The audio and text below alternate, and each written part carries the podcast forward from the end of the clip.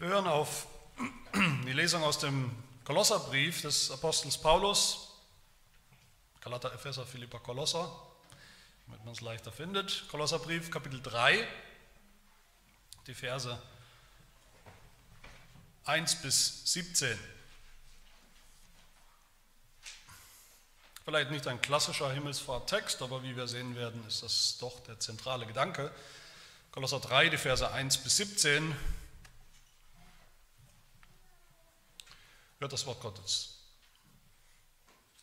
Wenn ihr nun mit Christus auferweckt worden seid, so sucht das, was droben ist, wo der Christus ist, sitzend zur Rechten Gottes.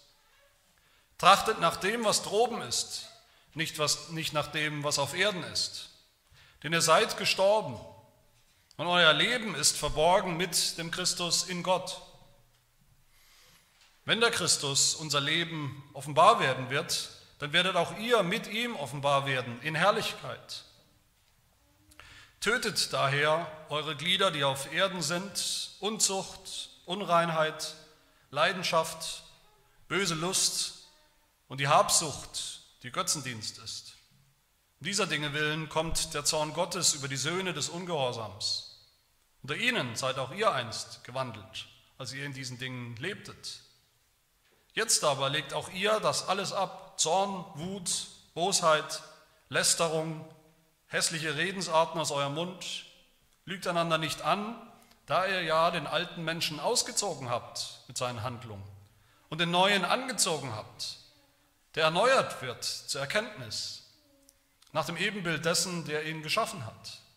Und nicht Grieche noch Jude ist, weder Beschneidung noch Unbeschnittenheit noch Barbar, Sküte, Knecht, Freier, sondern alles und in allem Christus. So zieht nun an als Gottes Auserwählte, Heilige und Geliebte, herzliches Erbarmen, Freundlichkeit, Demut, Sanftmut, Langmut. Ertragt einander, vergebt einander, wenn einer gegen den anderen zu klagen hat gleich wie Christus euch vergeben hat, so auch ihr. Über dies alles aber zieht die Liebe an, die das Band der Vollkommenheit ist. Und der Friede Gottes regiere in euren Herzen, zu diesem seid ihr ja auch berufen, in einem Leib. Und seid dankbar. Lasst das Wort des Christus reichlich in euch wohnen in aller Weisheit. Lehrt und ermahnt einander und singt mit Psalmen und Lobgesängen und geistlichen Liedern dem Herrn lieblich in euren Herzen und was immer ihr tut, in Wort oder Werk, das tut alles im Namen des Herrn Jesus und dankt Gott dem Vater durch ihn.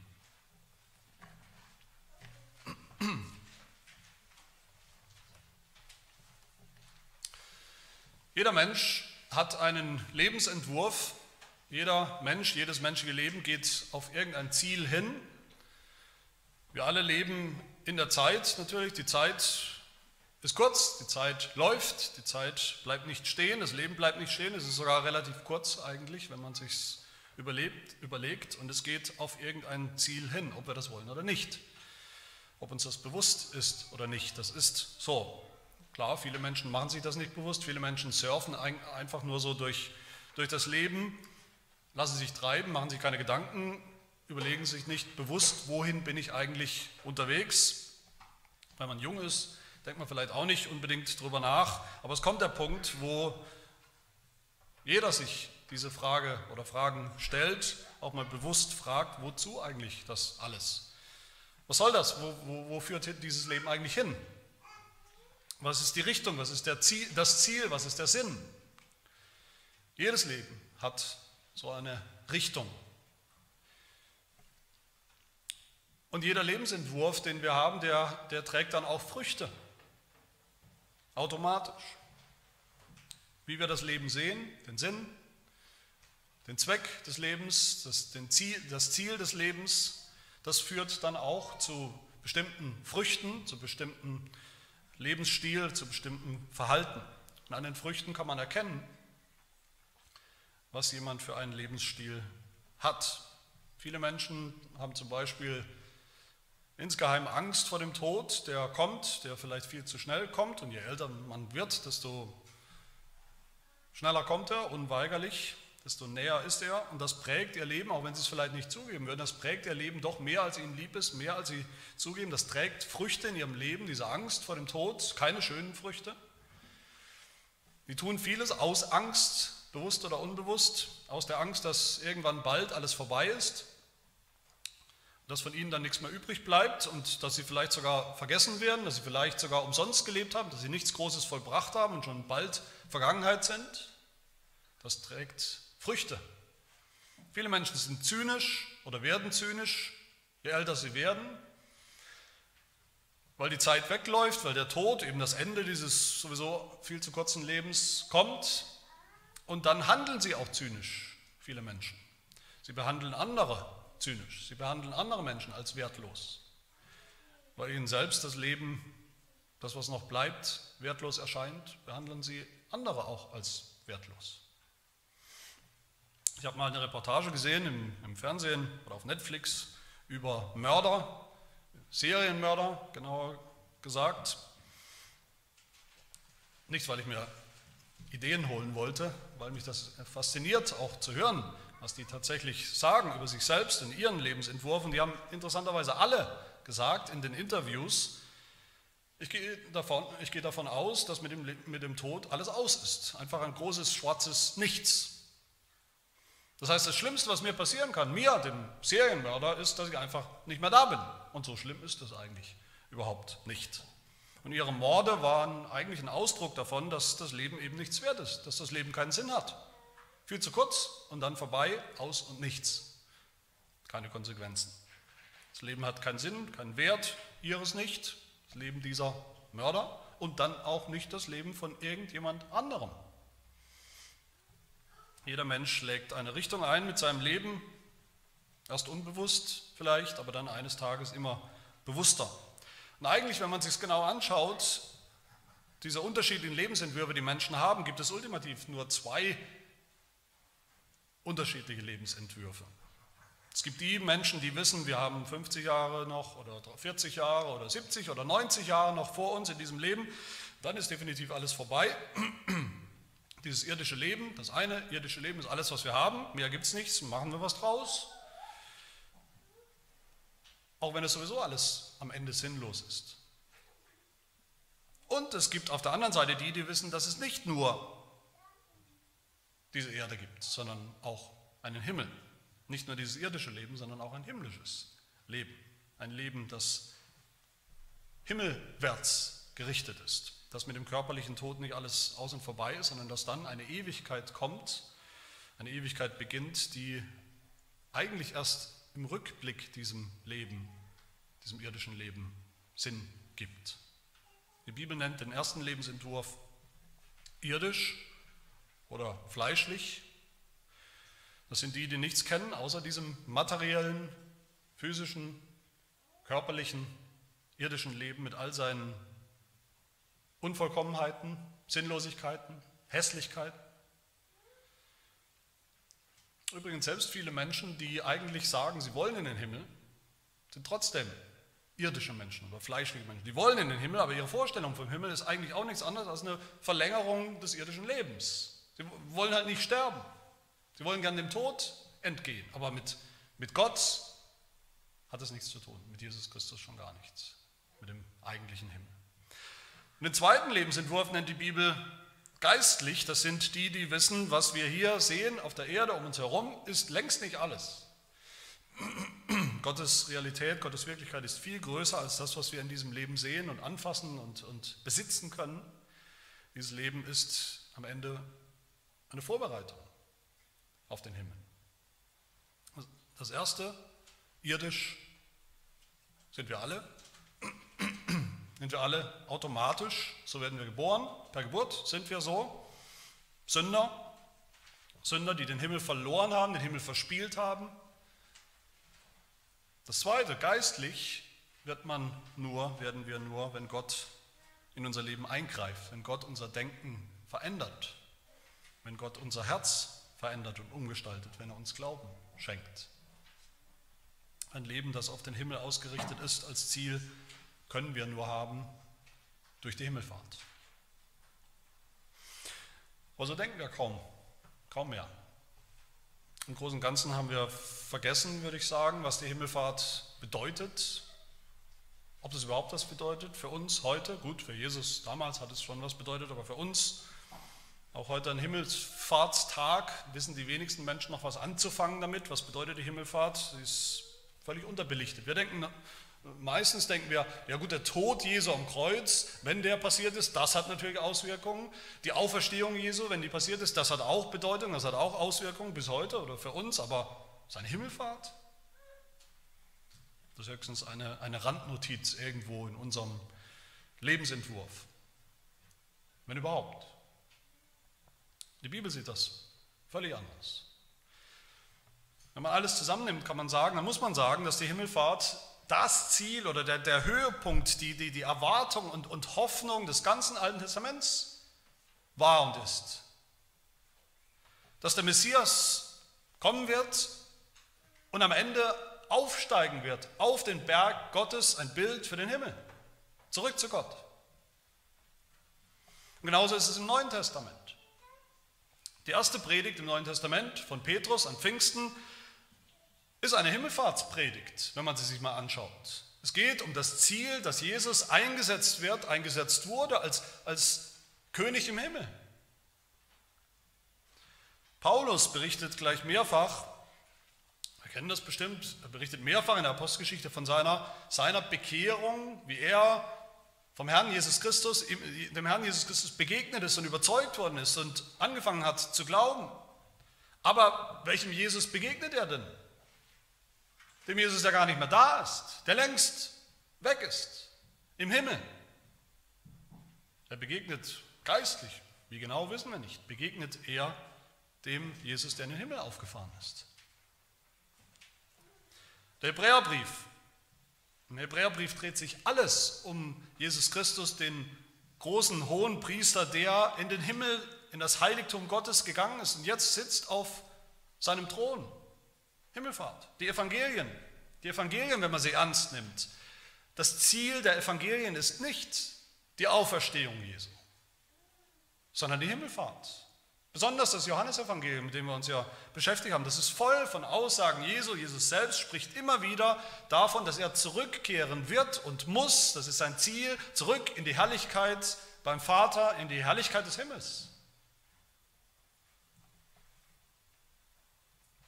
Wenn wir alles zusammennehmen, ist die Bibel ganz klar, ohne Himmelfahrt.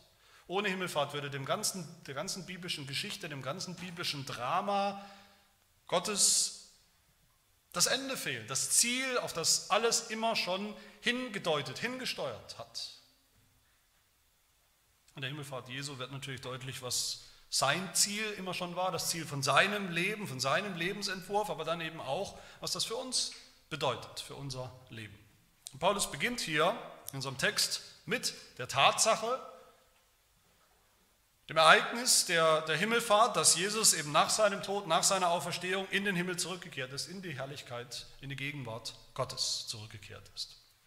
Und dann wird Paulus plötzlich, wenn man weiterliest, wir haben das gelesen, auch den Rest des Briefes, wird Paulus unglaublich praktisch, richtig praktisch, wie wir es ja immer gerne haben. Sagen wir praktisch, wie das Leben aussieht für uns als Christen. Er beschreibt, wie das Leben aussehen soll, wie es ausgesehen hat damals als Ungläubige, ohne Himmelfahrt in unserem Leben, ohne das Bewusstsein, ohne diese Richtung. Und dann sagt er, wie es aussehen soll, jetzt ganz praktisch mit, mit dem Blick auf die Himmelfahrt. Dieser erste Vers dieser Vers 1 hier von, von Kapitel 3 ist, ist, ist, der Schlüssel oder ist die Verbindung zwischen dem ersten Teil seines Briefes, dem, dem Lehrteil könnte man sagen, und dem zweiten Teil des Briefes, der jetzt kommt, dem praktischen Teil. Das ist das Scharnier hier, das Scharnier zwischen beidem, das beides verbindet, damit es nicht lose nebeneinander steht, die Lehre und, und das praktische Leben. Und das Scharnier zwischen beidem ist die Himmelfahrt. All die Details, die praktischen Beschreibungen, die kommen, wie wir leben sollen als Christen in dieser Welt, sind alle, jeder einzelne davon, begründet in der Himmelfahrt. Und das sollten wir haben, das sollten wir suchen, so ein Leben, ein Leben, das ganz unter dem Einflussbereich, unter der Überschrift, unter der Bedeutung der Himmelfahrt steht, ganz ausgerichtet ist auf den Himmel auf unserer Himmelfahrt, wenn wir sterben oder wenn Jesus Christus wiederkommt auf die Erde, um das Himmelreich zu bringen.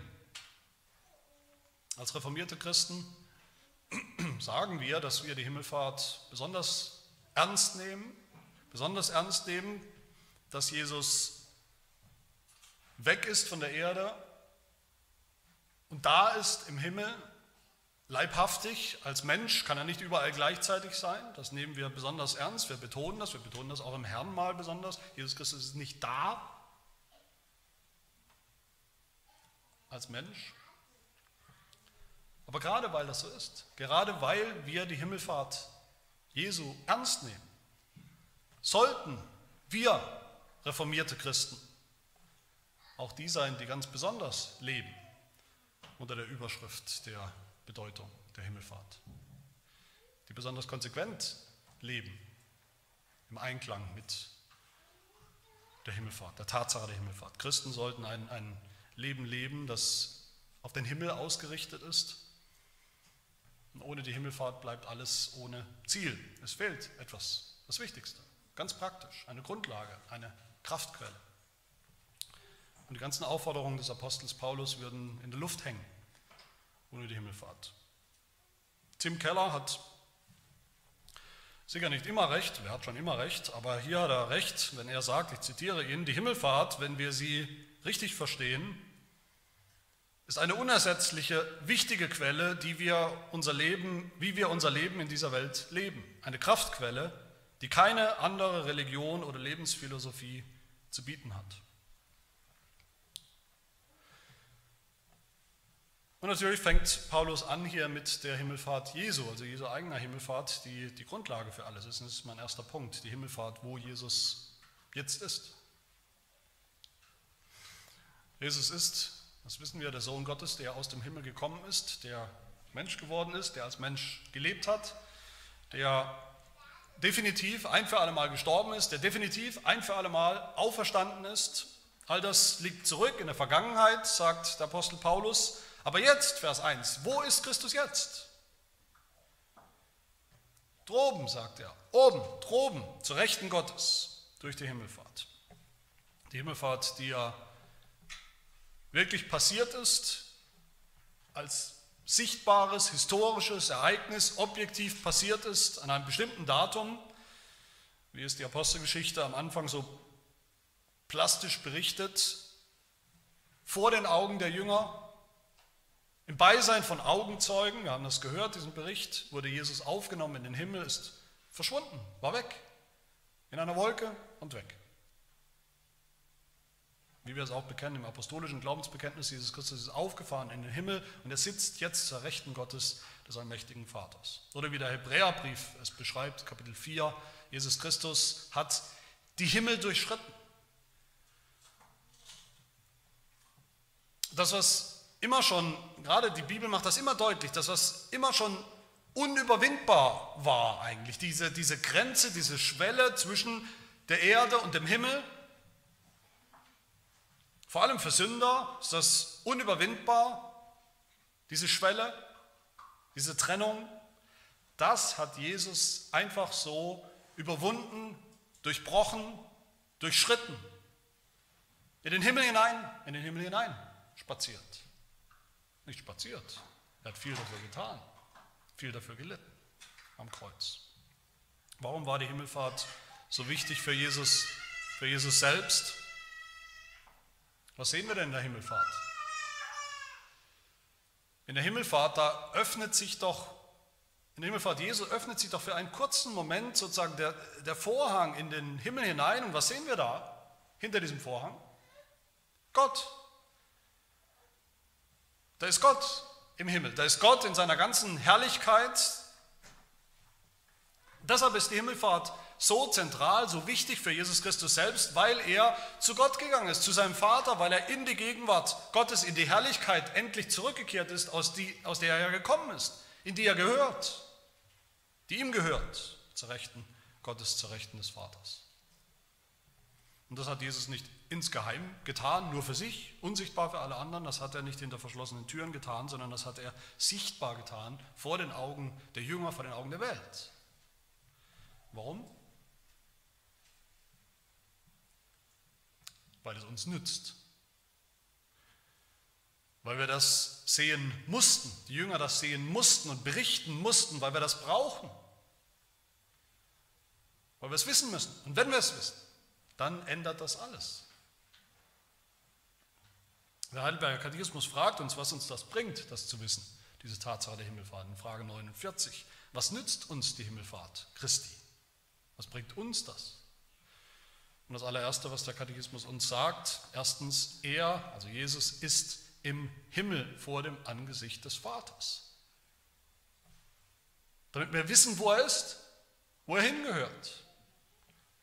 Nämlich bei Gott auf seinem Thron, als König endlich, als Sieger endlich, als Überwinder in Kraft, in Herrlichkeit, in Vollkommenheit. Das war immer schon das Ziel vom Leben Jesu, sein Lebensentwurf und Ziel. So hat er gelebt. Danach hat er gestrebt und getrachtet. Und er hat es erreicht. Für immer. Aber dann überträgt der Apostel Paulus das für uns oder auf uns. Und das ist mein zweiter Punkt, die Himmelfahrt, wo wir schon sind. Mit der Himmelfahrt ist nicht nur Jesus definitiv ein für alle Mal in den Himmel eingegangen, sondern überraschenderweise auch schon wir.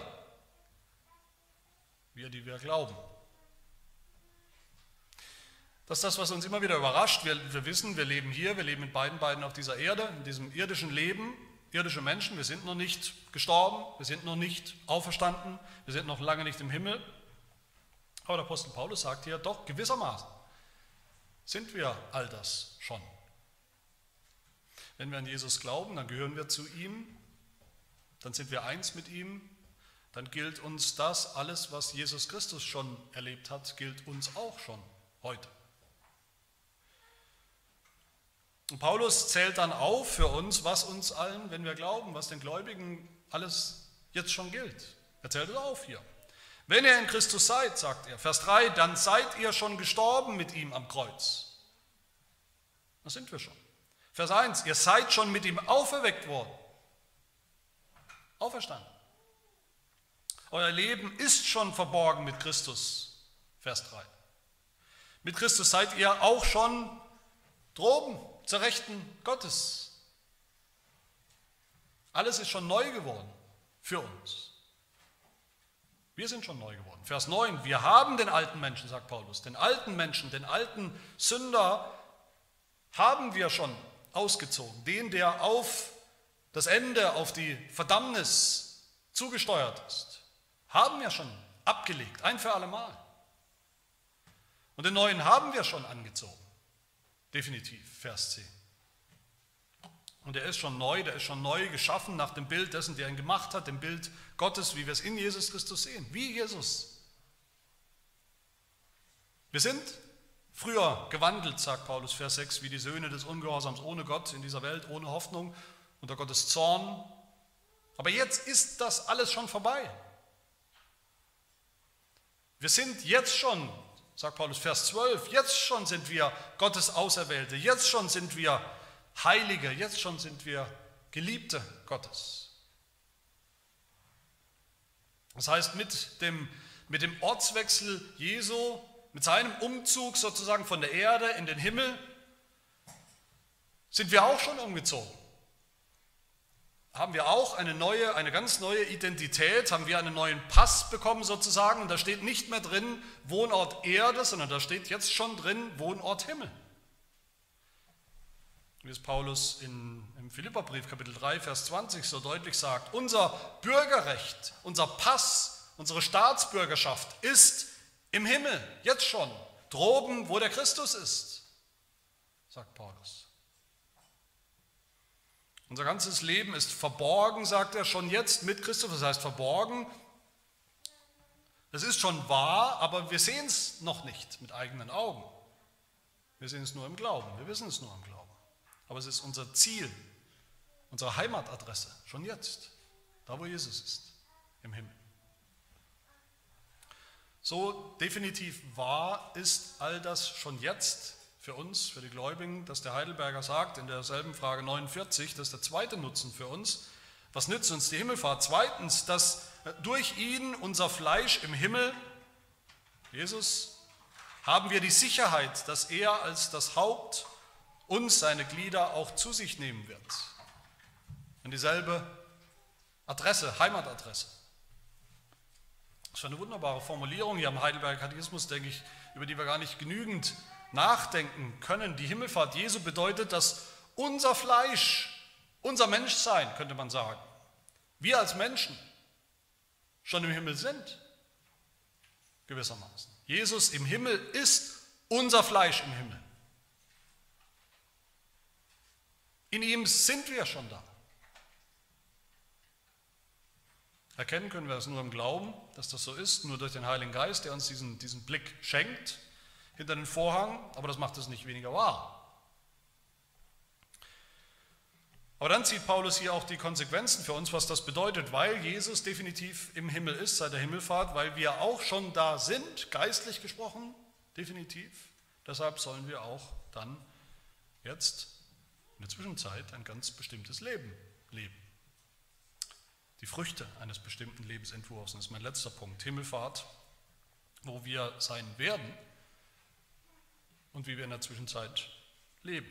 Noch sind wir hier, wir alle, noch leben wir hier auf der Erde, vielleicht noch lange.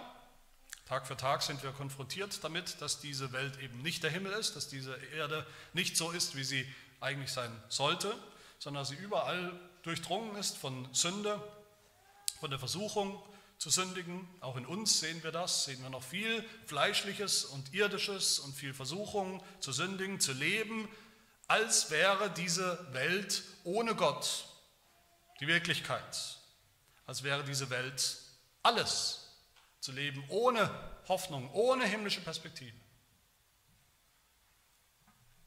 Und das kann nicht sein, sagt Paulus, das darf nicht sein.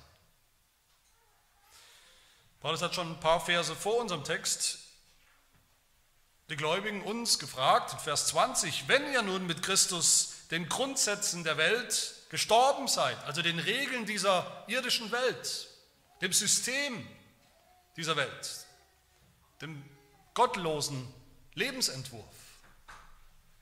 Wenn ihr nun dem schon gestorben seid, warum lasst ihr euch Satzungen auferlegen, als ob ihr noch in der Welt lebtet?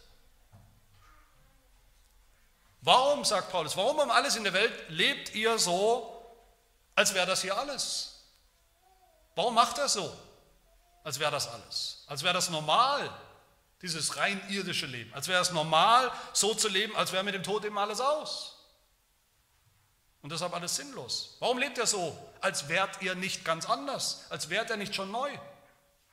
Warum lebt ihr so als Bürger dieser Welt und ihres Glaubenssystems oder Unglaubenssystems und nicht schon als das, was ihr seid, Bürger des Himmels. Paulus erinnert uns an das Ziel, an all das, was schon wahr ist, und er sagt uns, ihr kennt den Weg dahin, den Weg des Glaubens, der konsequent himmelwärts führt.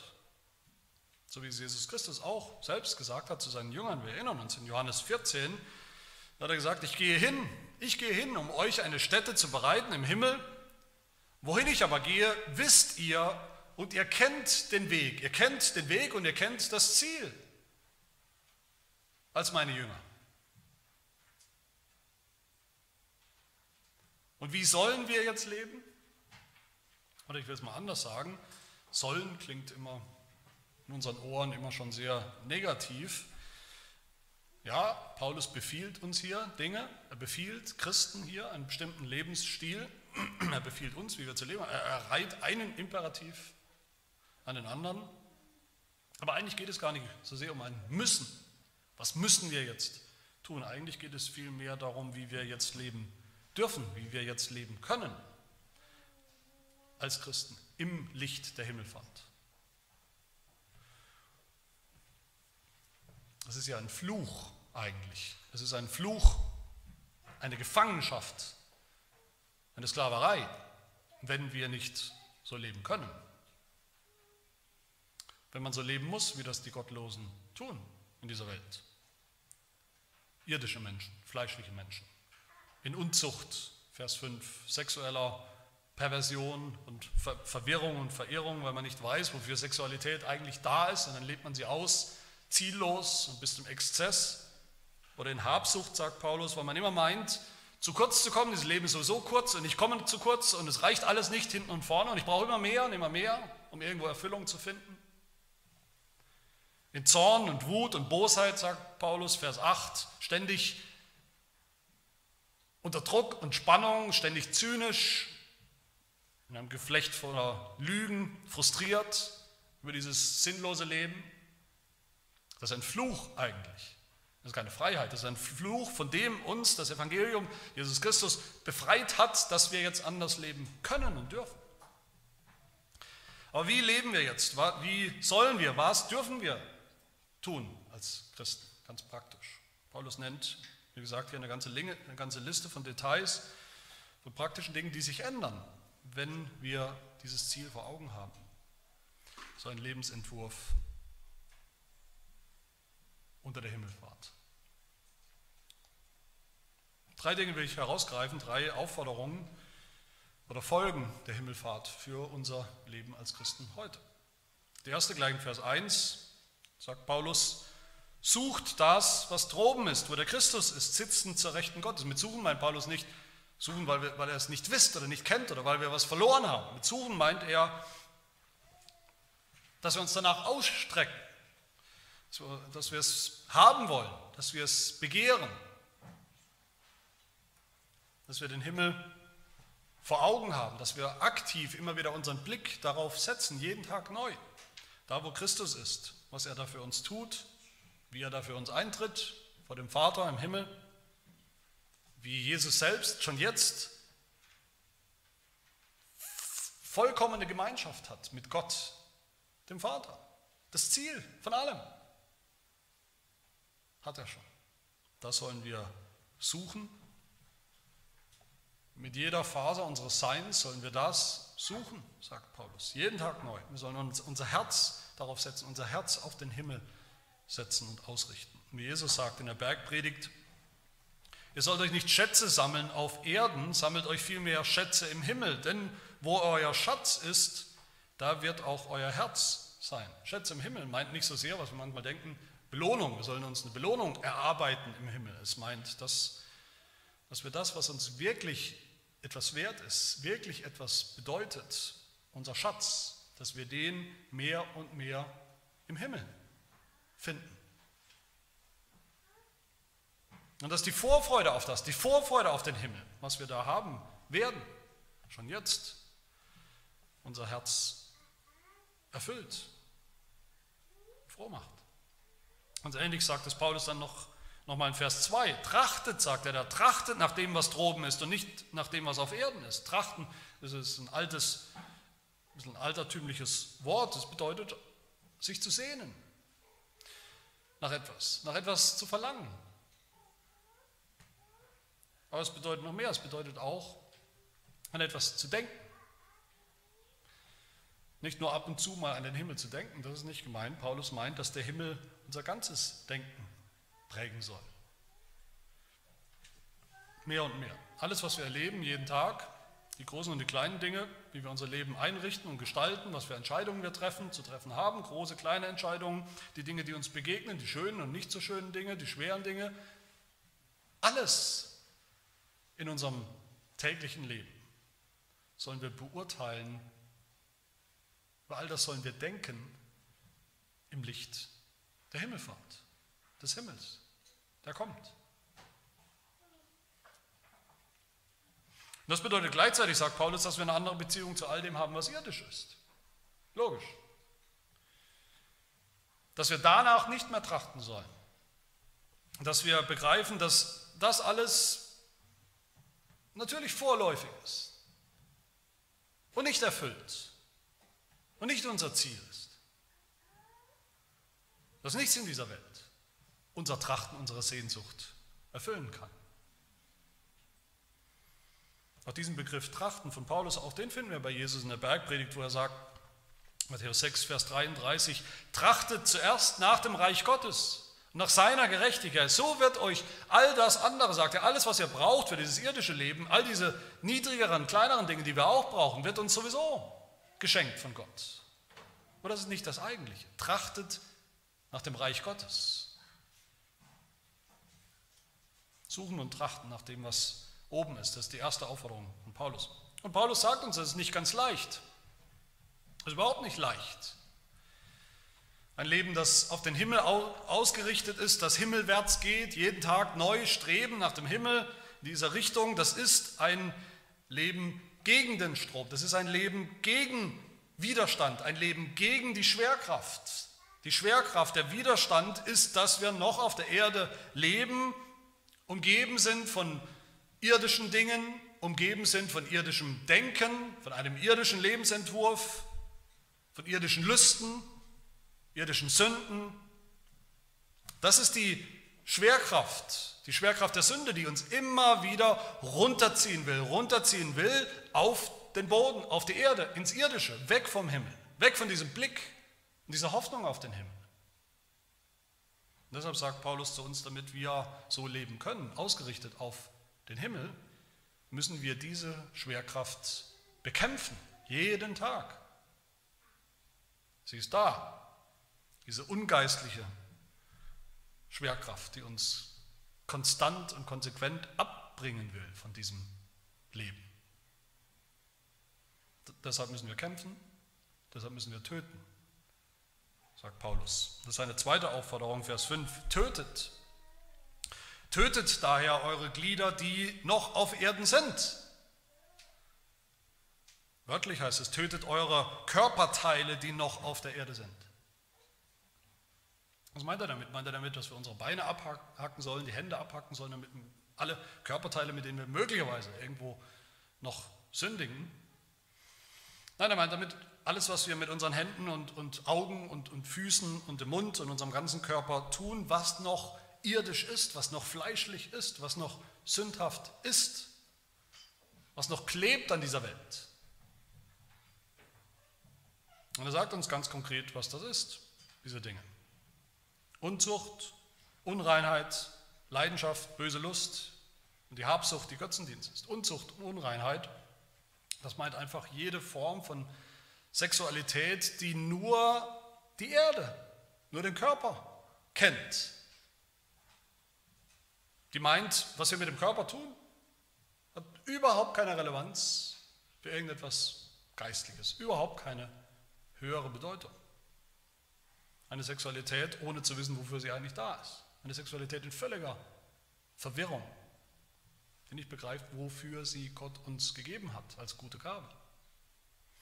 Habsucht, haben wir schon gehört, Habsucht ist in diesem Leben, in diesem irdischen Leben alles haben zu wollen, was man meint zu brauchen, um erfüllt zu sein. Weil wir denken, wir kommen zu kurz, weil wir denken, das Leben ist kurz und danach gibt es nichts mehr.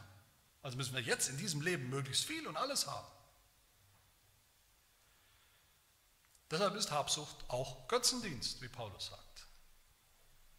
Weil wir materielle Dinge, Geld, Dinge, Sachen zu unserem Gott machen, weil wir keinen anderen Gott kennen. Diese Dinge werden zu unserem Gott oder Götzen. Gottersatz. Das sollen wir töten, sagt Paulus. Das sollen wir aktiv bekämpfen, das müssen wir aktiv bekämpfen. Das ist nicht ein für alle Mal erledigt. Das müssen wir jeden Tag tun. Und wie geht das? Indem wir suchen, was da oben ist, im Himmel. Indem wir nach dem Himmel trachten, mehr als nach diesen Dingen, mehr als nach diesen irdischen Dingen. Dann ordnen sich diese Dinge auch ein, finden ihren rechten Platz. Die materiellen Dinge die körperlichen Dinge, Sexualität, all diese Dinge, die er angesprochen hat. Paulus sagt, wir sollen alle Verhaltensweisen ablegen, die zeigen, dass wir in Wirklichkeit nicht wirklich an den Himmel glauben. Die Dinge, die nicht dazu passen, dass Jesus in den Himmel gegangen ist. Vers 8, Zorn und Wut. Zorn und Wut sind immer gegen Menschen gerichtet, gegen andere Menschen, die, die doch auch im Ebenbild Gottes sind. Zorn und Wut zerstört, zerstört Beziehungen, zerstört Menschen, weil sie uns nichts wert sind. Bosheit ganz allgemein, Bosheit natürlich ist alles, was Menschen so tun, was gegen Gottes Willen ist, was Menschen schadet. Bosheit. Lästerung heißt es. Wörtlich heißt es hier Blasphemie. Schlechte Rede, falsche Rede über Gott. Schlechte Gedanken über Gott. Aber auch jede andere Form von hässlichen Redensarten aus unserem Mund, sagt Paulus, alles, was nicht passt zu einem Leben, das geprägt ist von, vom Himmel, von der Hoffnung auf, dem Himmel, auf den Himmel, auf die Herrlichkeit, vom Evangelium, von der Vorfreude auf die Gemeinschaft mit Gott. Besonders die Lüge, sagt Paulus Vers 9, lügt einander nicht an. Lügt einander nicht an als Christen untereinander in der Gemeinde, die ihr ja dieselbe Hoffnung habt, ihr geprägt seid von der Wahrheit, die ihr jetzt kennt, die Wahrheit, das Ziel, auf das alles zugeht, aber auch im Umgang mit allen anderen Menschen, auch den Ungläubigen. Wir sollen uns auszeichnen durch, dadurch, dass wir Menschen sind der Wahrheit. Nicht nur im Denken, nicht nur, dass wir das richtige Denken, die Wahrheit denken, sondern auch in unseren Worten. All das sollen wir ablegen, sagt Paulus. Und das ist keine Last, eigentlich keine schwierige Aufgabe. Warum nicht, sagt Paulus? Weil wir ja schon den alten Menschen, der das getan hat und nur das getan hat, schon abgelegt haben. Den alten Menschen, der keine himmlische Perspektive hatte. Und weil wir schon neue Menschen sind, die das haben. Aber wir haben nicht nur den alten Menschen, den Sünder ausgezogen und abgelegt, diese alte Staatsbürgerschaft, die wir hatten, sondern wir haben auch schon einen neuen Pass, wie gesagt, einen neuen, eine neue Staatsbürgerschaft als Bürger des Himmels. Wir haben den neuen Menschen schon angezogen, definitiv den geistlichen, den neu geschaffenen, den himmlischen Menschen, den Menschen, in dem Paulus sagt in Vers 10, der jetzt schon erneuert wird, Tag für Tag erneuert wird, verändert wird, nach dem Ebenbild dessen, der ihn geschaffen hat nach dem Vorbild, dem Ebenbild Jesu, der schon in der Herrlichkeit, in der Vollkommenheit des Himmels ist, als vollkommener Mensch. Und deshalb kommen wir zur dritten und letzten Aufforderung, nämlich dass wir auch entsprechende Eigenschaften anziehen sollen. Nicht nur ablegen, alles was noch irdisch ist, sündhaft, sondern auch anziehen, praktizieren. Vers 12. So zieht nun an, Zieht nun an als Gottes Auserwählte, heilige und geliebte, herzliches Erbarmen, Freundlichkeit, Demut, Sanftmut, Langmut. Ertragt einander, vergebt einander, wenn einer gegen den anderen etwas zu klagen hat. Gleich wie Christus euch vergeben hat, so auch ihr. Wer das Evangelium, Gottes Vergebung, die Vergebung der Sünden am eigenen Leib erlebt hat, Wer erlebt hat, wer weiß, wie geduldig Gott mit ihm war, mit mir war, wie gnädig er mit mir war, der ist auch geduldig mit anderen. Wer weiß, dass Gott uns trägt, er trägt trotz unserer Schwächen und Unvollkommenheit, der erträgt auch andere mit ihren Schwächen und Unvollkommenheiten. Auch das können wir nur, wenn wir den Blick immer wieder neu auf den Himmel setzen auf die Gerechtigkeit und Vollkommenheit, die kommt. Zieht an die Liebe, sagt Paulus. Das Gegenteil von, von der Bosheit, von der er gerade gesprochen hat. Die Liebe, die schon jetzt das Band der Vollkommenheit ist. Die Liebe, die bei anderen eine, eine Menge von Sünden zudeckt. Die Liebe, die nicht richtet, sondern die annimmt den anderen. Dann wird der Friede Gottes regieren, Vers 15 in unseren Herzen, dann werden wir dankbare Menschen. Dankbare Menschen. Wer nur dieses irdische Leben kennt, diese 50 oder 70 oder 90 Jahre hier, mit dem, was uns hier geboten wird, der wird undankbar. Der muss undankbar werden. Der meckert und motzt und klagt. Es reicht ihm nicht. Es reicht nicht. Aber wer den Himmel kennt, der uns geschenkt wird, der ist von Herzen dankbar. Der kann dann auch dankbar sein über das, was wir haben in diesem irdischen Leben, mit all den Unvollkommenheiten. Auch dafür dankbar sein. Für alles, was Gott uns gibt. Und damit uns dieser Blick, diese Perspektive auf den Himmel, in den Himmel nicht verloren geht, wir es nicht aus den Augen verlieren, was so schnell passiert, brauchen wir ständig eine Erinnerung, sonst dröhnt uns die Welt zu mit ihrer, mit ihrem Lebensentwurf. Und deshalb sagt Paulus in Vers 16, lasst das Wort des Christus reichlich in euch wohnen, in aller Weisheit, lehrt und ermahnt einander und singt mit Psalmen und Lobgesängen und geistlichen Liedern dem Herrn lieblich in euren Herzen. Lasst, lasst euch erinnern, sagt Paulus, lasst euch erinnern durch Gottes Wort an das, was kommt, an das, was gilt, an das, was wahr ist im Evangelium. Lest das Wort Gottes. Hört auf das Wort Gottes in der Predigt, die euch diese Perspektive immer wieder neu vor Augen stellt. Und singt. Warum? Warum singen? Warum singen Christen? Weil die Hoffnung auf den Himmel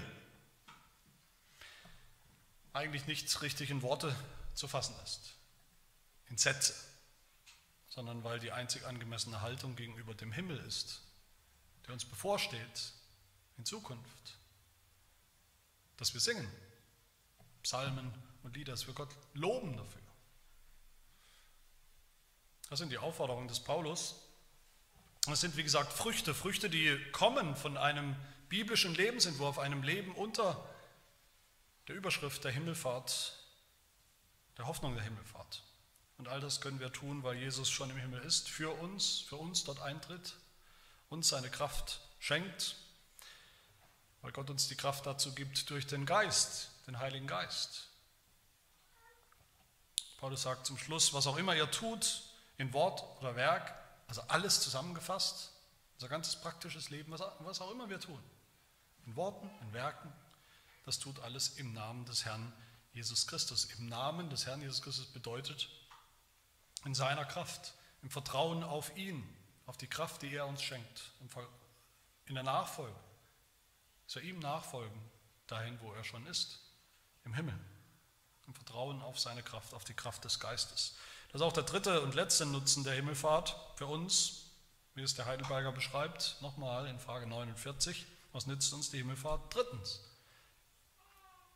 er sendet uns seinen Geist, Jesus, der in den Himmel aufgefahren ist.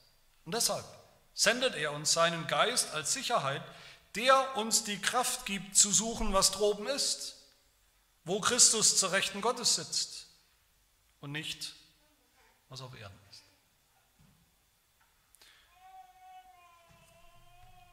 Derselbe Jesus, der jetzt droben ist im Himmel, sendet uns seinen Geist, durch den wir jetzt Gemeinschaft mit ihm haben, was wir ja auch besonders im Herrn mal gleich feiern werden. Er sendet uns seinen Geist und dadurch die Kraft, so zu leben, mit dem Blick auf ihn, der im Himmel ist, zur Rechten Gottes, wo wir auch schon sind, wo wir auch sein werden. Lasst uns das tun, liebe Gemeinde, lasst uns suchen, was droben ist, wo Christus ist, zur Rechten Gottes, mit all dem, was das für uns bedeutet. Lasst uns trachten danach, trachten nach diesem Ziel, dann werden wir auch die Früchte von so einem Leben sehen. Ganz praktisch. Dann gilt uns Vers 4, wenn der Christus unser Leben offenbar werden wird eines Tages, wenn wir ihn wiedersehen werden, der uns vorangegangen ist in den Himmel, dann werden auch wir mit ihm offenbar werden in Herrlichkeit. Dann werden wir sehen seine Herrlichkeit, die er jetzt schon hat, die Herrlichkeit Gottes die dann auch unsere Herrlichkeit sein wird. Auch wir werden dann als Menschen am Ziel sein, verherrlicht.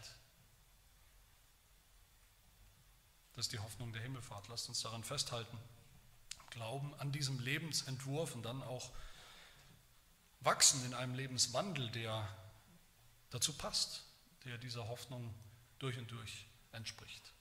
Amen. Wir beten. Unser Gott und Vater, wir danken dir, dass wir sehen dürfen durch die Augen der Jünger, der Augenzeugen, wie es dein Wort berichtet, wie unser Herr Jesus Christus in den Himmel aufgefahren ist. Tatsächlich, leibhaftig. Dass wir wissen dürfen, dass er dort für uns ist, auch heute, für unser Wohl, für unser Heil, um uns den Himmel vorzubereiten, um uns den Himmel zu garantieren. Auch wenn er als Mensch nicht mehr bei uns ist, weil er als wahrer Mensch im Himmel ist, ist er doch bei uns durch seinen Geist, den Heiligen Geist, durch den Christus uns auch heute führt und leitet und Kraft gibt, zu suchen, was droben ist. Wir danken dir, Herr, dass du uns den Blick in den Himmel und auf den Himmel geschenkt hast durch Jesus Christus. Die Gewissheit, dass er uns auch zu sich nehmen wird, wenn es soweit ist. So hilf uns, Herr, jeden Tag zu trachten nach all dem, nach diesem Himmel. Hilf uns zu töten, abzulegen, was noch irdisch und fleischlich ist an uns und anzuziehen, was himmlisch ist, damit wir mehr und mehr vorbereitet werden auf das, was kommt, was uns ganz sicher bevorsteht. Lass uns schon heute mitten in dieser Welt, in dieser fleischlichen, sündhaften Welt, ein Leben leben, das konsequent auf den Himmel ausgerichtet ist, damit dieses Zeugnis auch noch viele andere Menschen einlädt, ins Fragen bringt, bei ihnen auch Umkehr bewirkt und die Sehnsucht nach diesem Himmel bei dir für immer und ewig. Das bitten wir in Jesu Namen. Amen.